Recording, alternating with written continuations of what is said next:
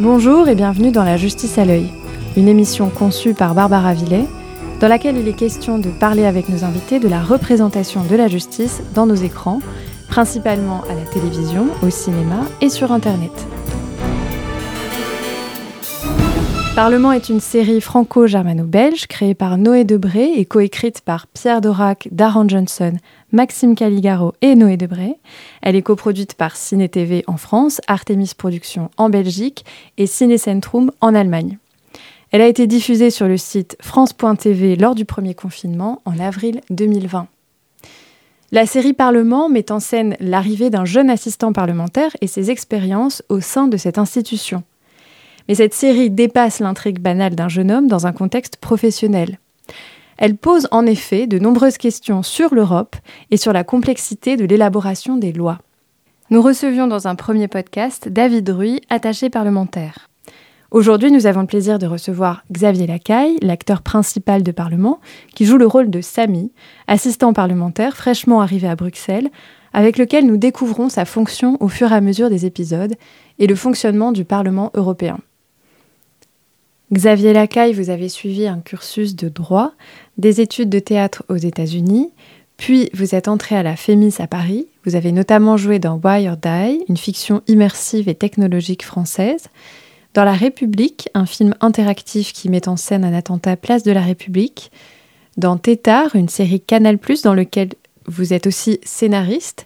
Et plus récemment dans L'école de la vie, une série diffusée sur France 2.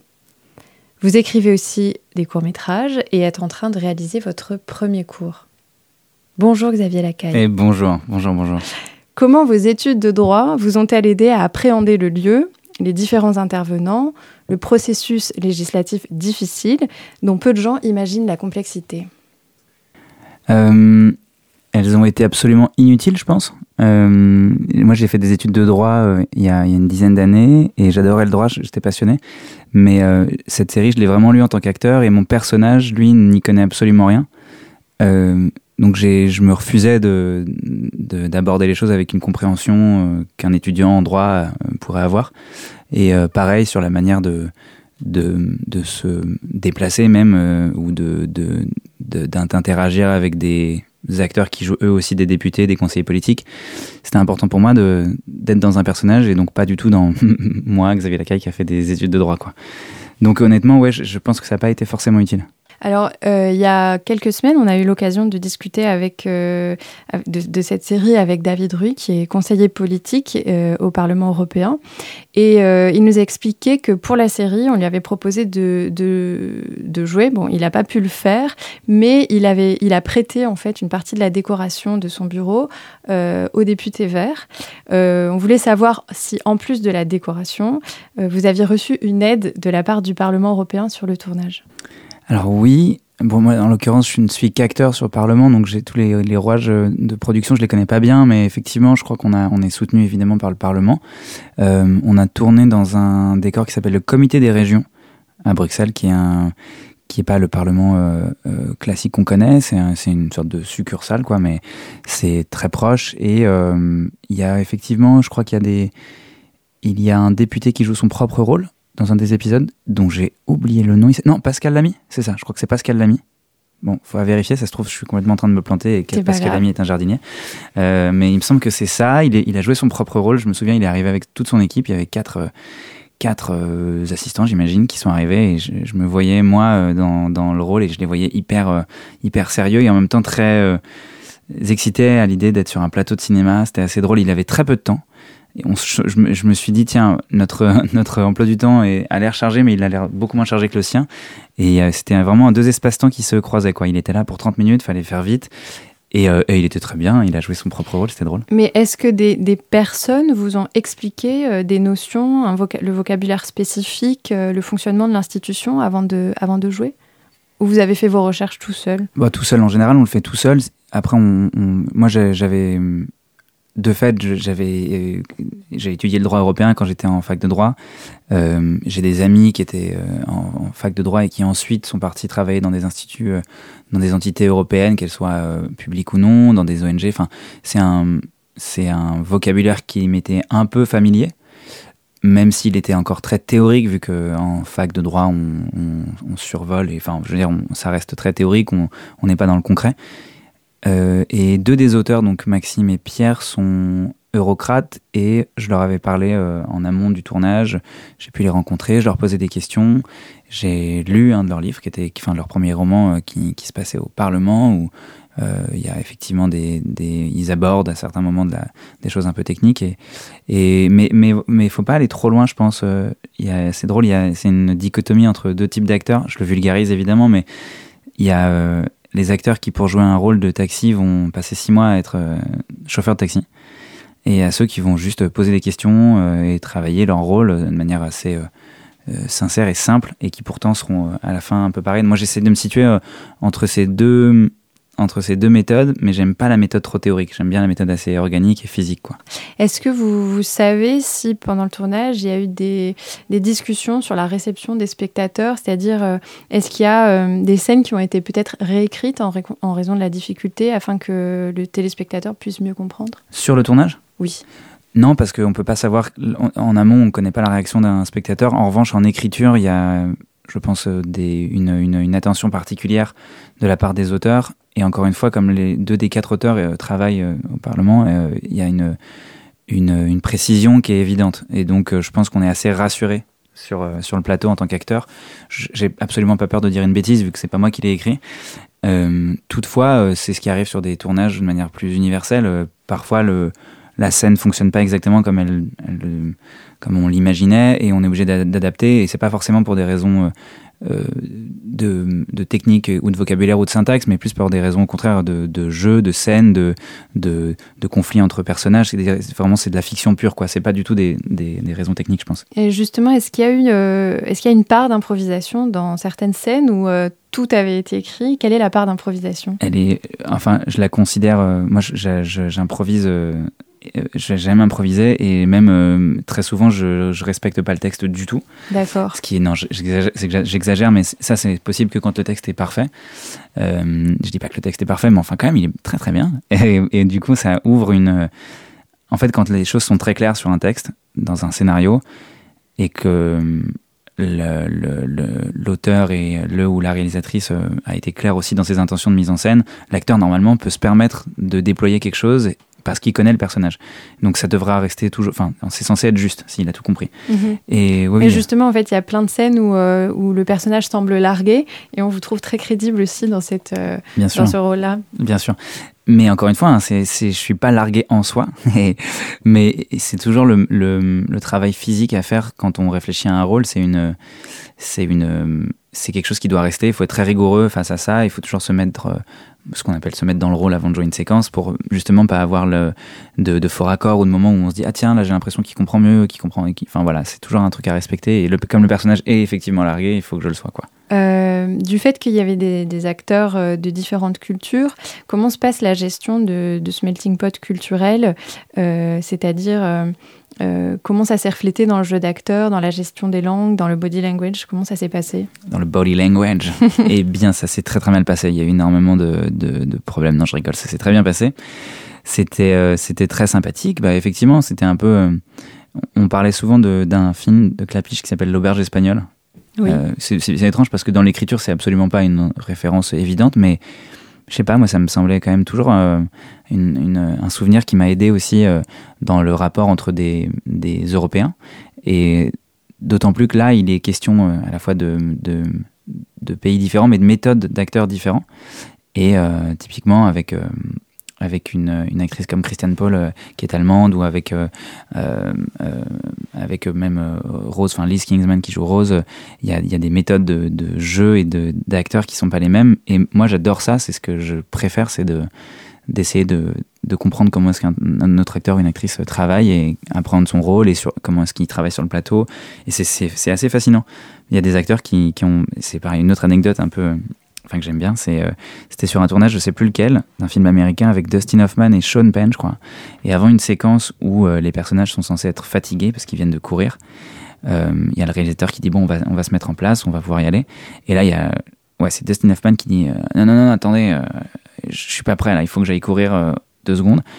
Et il va courir, vraiment, il fait le tour du pâté de maison, ça, ça prend 5 minutes. Et ils attendent que le mec ait fini de courir. Et quand il revient, il est évidemment il est épuisé et euh, il dit ok ok je, suis prêt. Et Sean Penn lui il, fait rien du tout et il fait action. Et les deux sont fatigués dans la séquence. Mhm. Et c'est génial parce que c'est deux méthodes qui sont très différentes. L'un a besoin de sa méthode, l'autre a besoin de la sienne, et il n'y a aucun jugement à porter là-dessus. Les deux euh, font leur, euh, leur travail, et c'est ça qui est génial. Quoi. Et j'adore voir, moi, sur un plateau, deux acteurs qui tentent d'arriver, entre guillemets, à la même chose, c'est-à-dire à une incarnation, à une justesse, à une sincérité, à quelque chose de touchant, parfois drôle ou dramatique, peu importe, avec des trajets différents. Quoi. David Druy, donc l'attaché euh, parlementaire, nous racontait, euh, nous racontait que par exemple la scène de l'intervention des démineurs pour la valise de, de Rose, Mm. Elle est en réalité assez invraisemblable Ouais. pour quelqu'un qui connaît le fonctionnement de l'institution, euh, parce qu'en effet il y, a, il y a des contrôles très stricts à l'entrée. Euh, il disait que voilà, si euh, chaque valise perdue dans, dans, l'ins- dans le, dans le Parlement devait être explosée, on n'en finirait pas. Donc on suppose que c'est une petite permission sans beaucoup de, de transcendance sur le fond, mais, mais qui a permis de faciliter la narration de l'épisode. On sent cependant une, une certaine rigueur sur le fonctionnement de fond du Parlement. Quel est votre sentiment? Est-ce que vous avez discuté de cela Euh, euh, de, quels éléments étaient vraiment essentiels de respecter vis-à-vis du Parlement? Encore une fois, en tant qu'acteur, euh, c'est des questions que je me suis assez peu posées. Dès lors où hein, les auteurs, eux, ont, une forme de validation euh, évidente de par leur, euh, leur, leur poste et leur, euh, leur connaissance et leur sérieux, parce que la série a été, euh, été écrite avec beaucoup de rigueur. Et je fais confiance évidemment à Noé Dobré, le créateur, qui, qui a toujours énorme, énormément de rigueur dans son écriture et est toujours proche. Euh, et vous parliez de vraisemblabilité. Moi, j'aime bien parler d'une scène croyable ou pas. Même pas crédible, juste est-ce que j'y crois, est-ce que j'y crois pas, et j'avoue que moi, euh, j'y crois complètement. Et c'est toujours ces virgules et ces, contournements de la réalité qui sont indispensables parfois en fiction.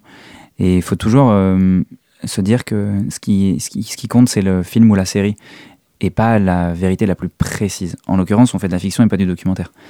Mais euh, eh oui, j'ai un peu digressé, mais pour répondre à la question, mon rapport à la vraisemblabilité, la véracité, la précision des choses était, euh, c'est joué comme un lecteur en fait. Quand j'ai lu le scénario, j'y ai cru.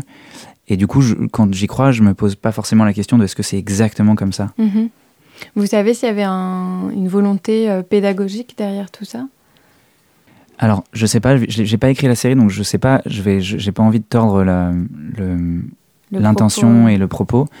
Je pense qu'évidemment, vu la manière dont, en tout cas, c'est ça, ça ouvre des champs et ça ouvre euh, un intérêt, en tout cas, euh, à, à- à des gens qui sont pas forcément euh, incollables sur la politique européenne. Et c'est logique, vu que c'est quand même des sujets complexes. Je- vu que ça ouvre un intérêt, j'imagine que cette, ce- cette dimension pédagogique a dû être euh, abordée à un moment. Ouais. Est-ce que vous savez pourquoi la série a d'abord été lancée sur le site de France TV plutôt qu'à la télévision? Alors, c'est des raisons euh, euh, que je n'ai absolument pas. Je ne peux pas vous répondre encore une fois. C'est vraiment. J'ai des, j'ai des présomptions, mais je sais pas. D'accord. Et par rapport à la saison 2, vous savez si elle va être... euh, elle a été euh, tournée? On tourne dans trois semaines la saison 2. D'accord. Et c'est toujours France.tv qui produit. En fait, le, le financement est- provient de France.tv, qui est Oui. une- un diffuseur qui fait partie du groupe, France Télévisions, je Oui. crois. Enfin, a priori. Et c'est parce que c'est eux qui payent, je le vulgarise, que c'est diffusé sur leur plateforme. Quoi. Et la saison 2, il est question qu'elle soit diffusée toujours sur France.tv, oui.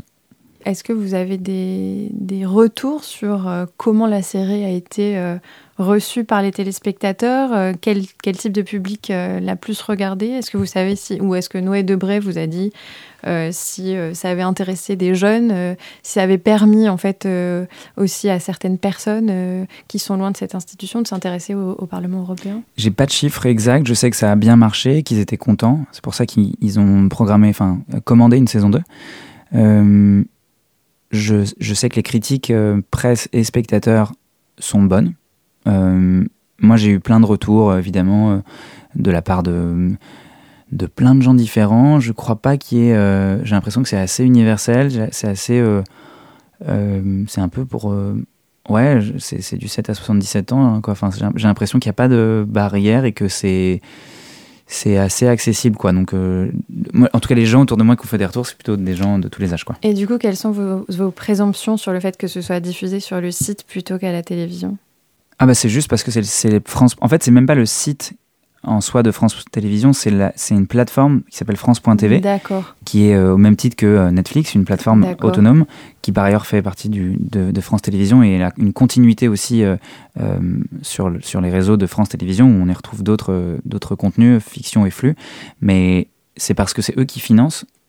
De fait, l'argent vient de France télé, mais France Télé, ils ont Slash, qui est une autre plateforme qui s'appelle Slash, qui, mhm. qui, qui, produit des séries comme Scam, Mental, etc. Et France.tv qui produit euh, Parlement et qui a d'autres projets, je crois, euh, qui arrivent là. Et vous savez si euh, la série va être diffusée à la télévision ou si elle a été diffusée à la télévision en, France, je ne sais pas du tout si elle va l'être. D'accord. Euh, J'en ai aucune idée. Je sais qu'elle a été achetée, euh, pour le coup, en Allemagne. Elle est, elle est, c'est une des, chaînes nationales allemandes qui, il me semble, produit et donc c'est diffusé sur la télé, en, comme, on, comme on dit, en linéaire. C'est aussi disponible en replay sur leur site. En Belgique, c'était aussi une chaîne, je crois, classique qui l'a diffusée. Et euh, la, série a été achetée, je crois, par d'autres pays depuis euh, entre la saison 1 et la saison 2. D'accord. Voilà.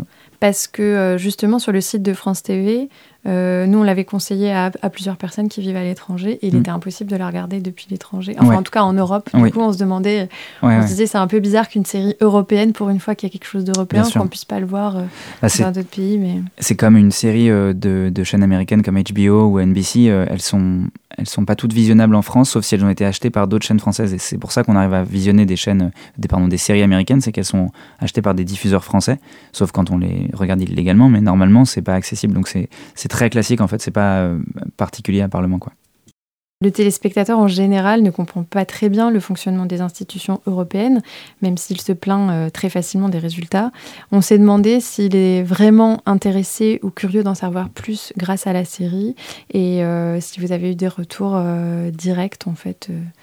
C'est-à-dire sur un intérêt naissant sur, sur l'institution grâce à cette série.